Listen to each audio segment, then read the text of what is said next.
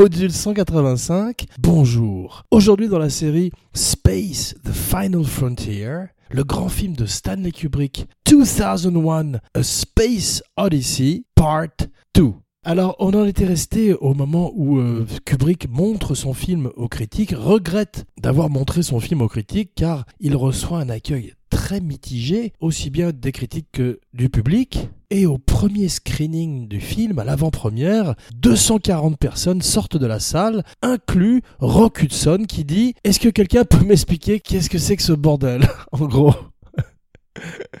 Will someone tell me what the hell this is about? Arthur C. Clarke, qui a coécrit le film avec Kubrick, qui était à l'origine de la nouvelle, ou plutôt des nouvelles qui ont inspiré le film, en particulier La Sentinelle, dirait que si vous comprenez 2001 complètement, ça veut dire qu'on a raté notre coup. On voulait soulever plus de questions que de réponses. C'est le but de Kubrick de rester nébuleux, sans mauvais jeu de mots, et après avoir fait euh, exploser le monde avec une bombe nucléaire, dans Fol Amour, il part dans l'espace avant de nous offrir un futur dystopien terrible pour son film suivant, A Clockwork Orange. On a vu que Kubrick s'entoure toujours d'écrivains, part toujours dans l'aventure d'un film en général avec un écrivain, un romancier. Cette fois-ci, c'est Arthur C. Clarke qui a été sélectionné sur le volet parmi tous les très grands écrivains de science-fiction américains. Kubrick pouvait travailler avec Bradbury, avec Asimov. Il voulait le plus scientifique d'entre tous, car on a vu que Arthur C. Clarke avait toutes les connaissances d'un scientifique et avait étudié le cosmos et les voyages planétaires avant de se lancer dans la littérature de science-fiction, beaucoup plus d'extrapolation d'ailleurs. Et Kubrick part avec lui dans un voyage de 4 ans, un voyage à travers les étoiles, où les deux hommes apprennent à se connaître et apportent chacun une pierre à l'édifice,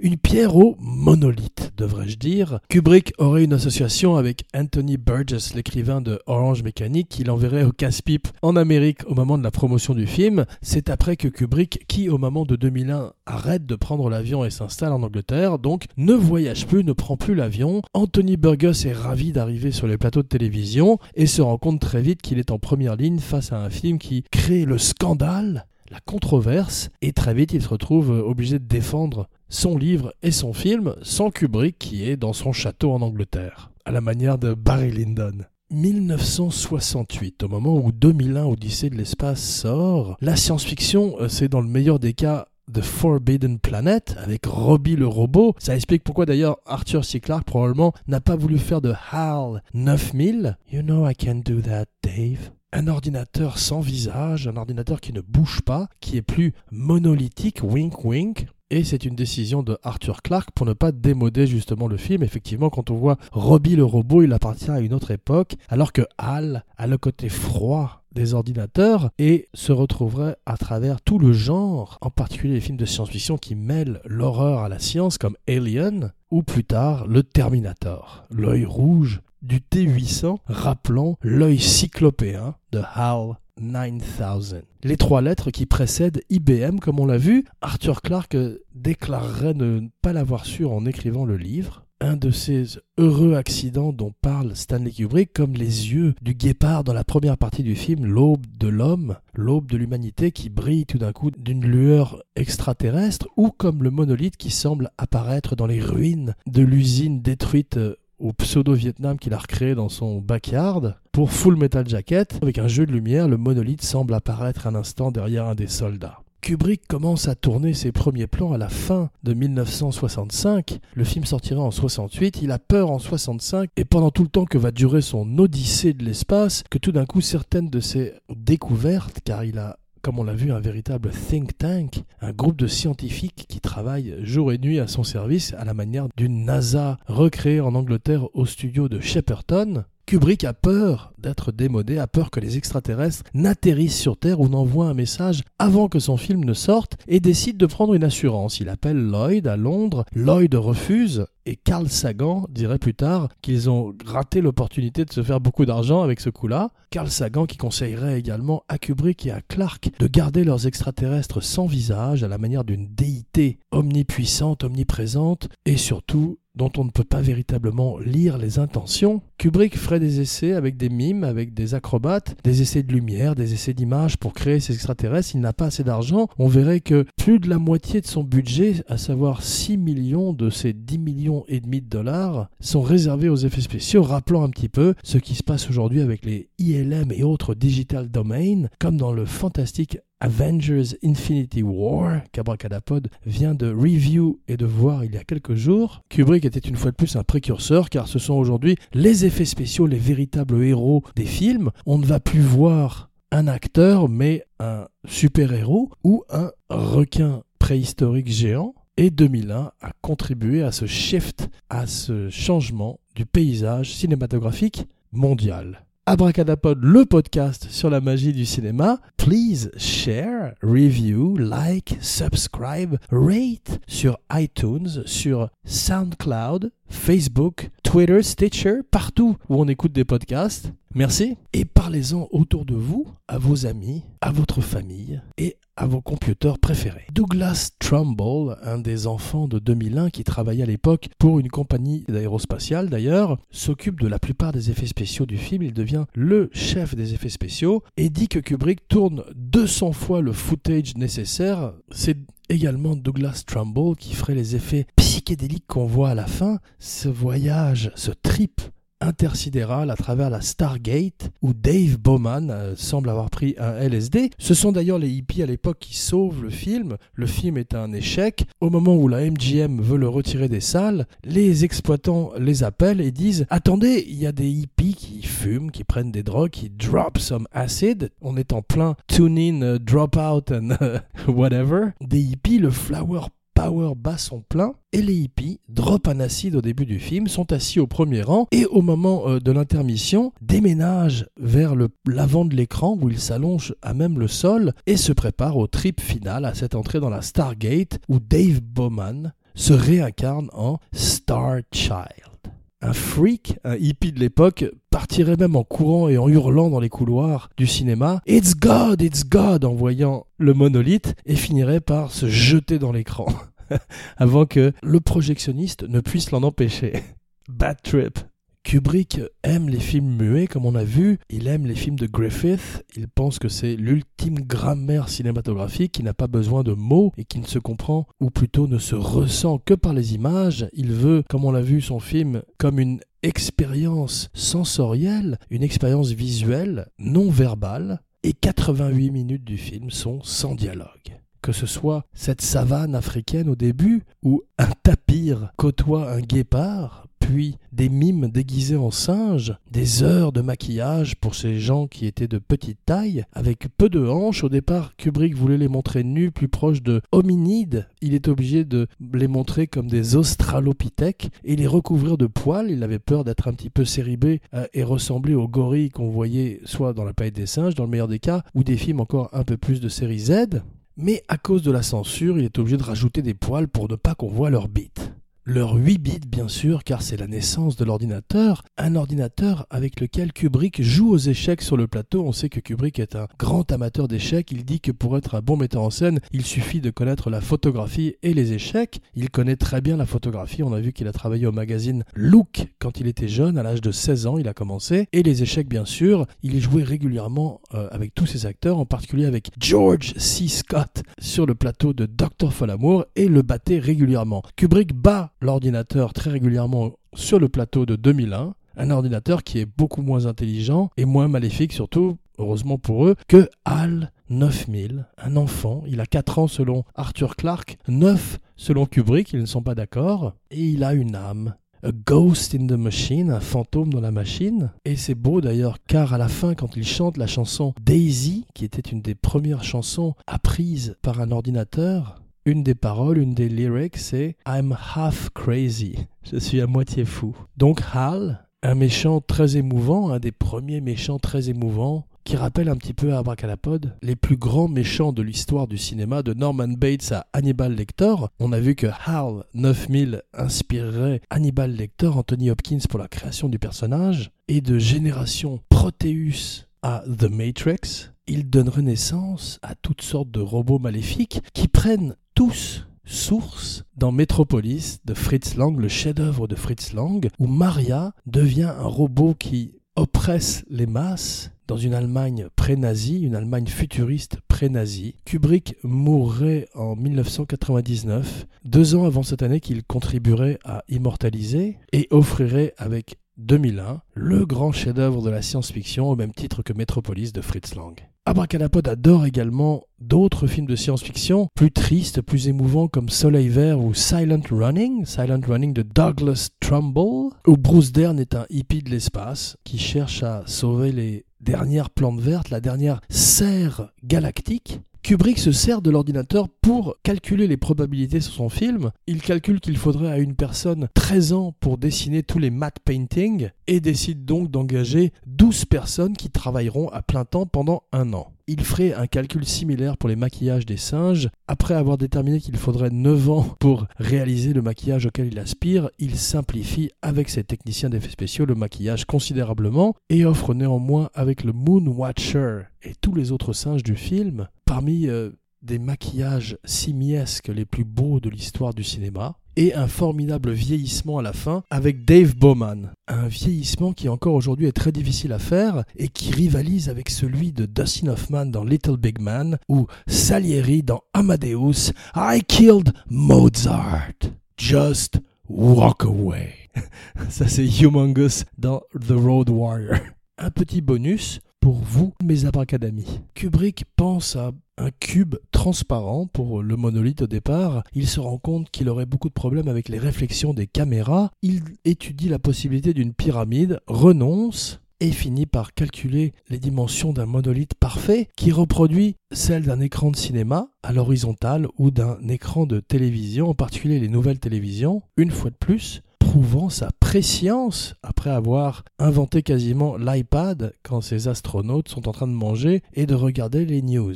Certaines choses ne traverseraient pas le temps, seraient démodées. RCA Whirlpool s'appelle aujourd'hui Whirlpool, Panam n'existe plus, et Bell est devenu ATT, mais Kubrick a contribué rénover, réinventer le cinéma de science-fiction et a amené des films comme Alien, Outland ou Silent Running, redéfinissant la grammaire du film de science-fiction. Le touchscreen serait inventé selon lui par Tom Cruise et Steven Spielberg dans Minority Report, où ils font ces flics qui enquêtent sur des meurtres qui n'ont pas encore été commis à l'aide de Precog, encore une grande idée de la science-fiction, je crois, de Philippe Cadic, l'auteur également de Est-ce que les androïdes rêvent de moutons électriques qui inspirerait le Blade Runner de Ridley Scott? Abracadapod aime bien le Blade Runner de Ridley Scott. Abracadapod préfère de loin le Alien de Ridley Scott. Et Abracadapod aime beaucoup Blade Runner 2049, un autre enfant de 2001. Et la recommandation de la semaine. Roger Dickens gagne enfin l'Oscar, Denis Villeneuve est euh,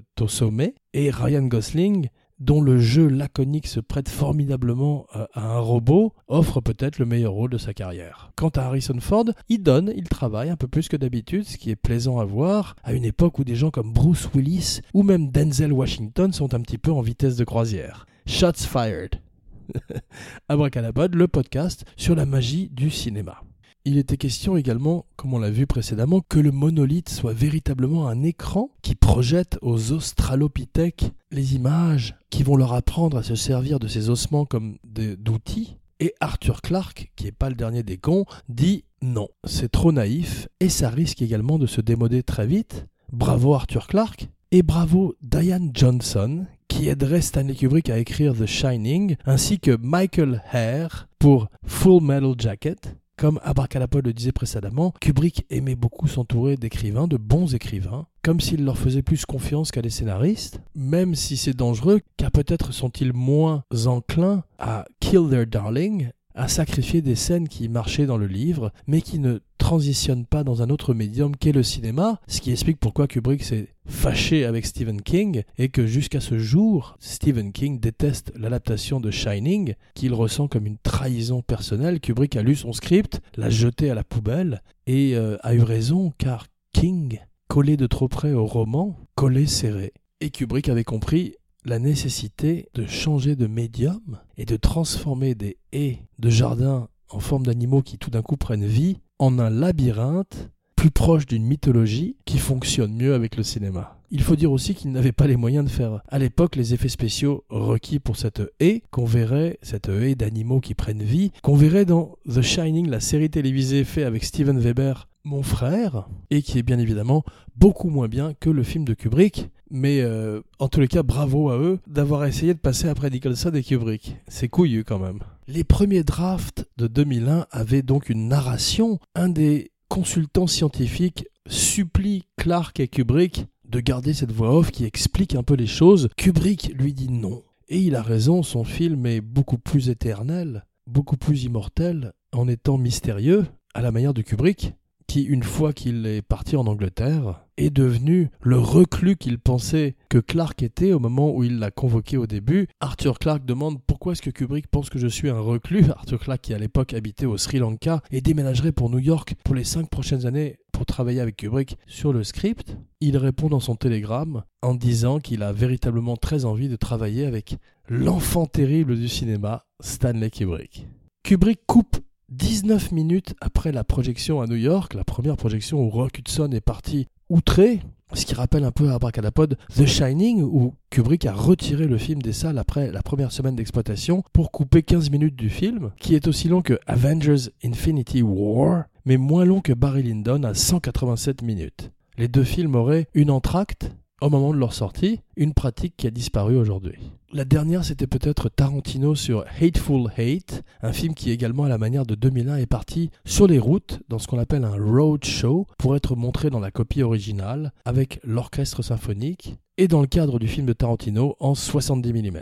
Selon Katharina Kubrick, une des filles de Kubrick, on verrait que Viviane est dans le film, elle fait la fille de Dave Bowman, elle a 5 ans à l'époque, et on la voit dans le message vidéophoné pour l'anniversaire. Donc, selon Katharina Kubrick, ce seraient les respirations de Stanley Kubrick qu'on entendrait dans les combinaisons des cosmonautes. Une information qui a fasciné Abracadapod. Le podcast sur la magie du cinéma. Kubrick fait importer des tonnes de sable pour la séquence sur la Lune, un petit peu comme euh, lorsqu'il a fait importer des tonnes de plantes vertes du Vietnam pour Full Metal Jacket dans la banlieue de Londres. Et au début, les paysages africains du film ne sont pas des stock shots, mais des photos.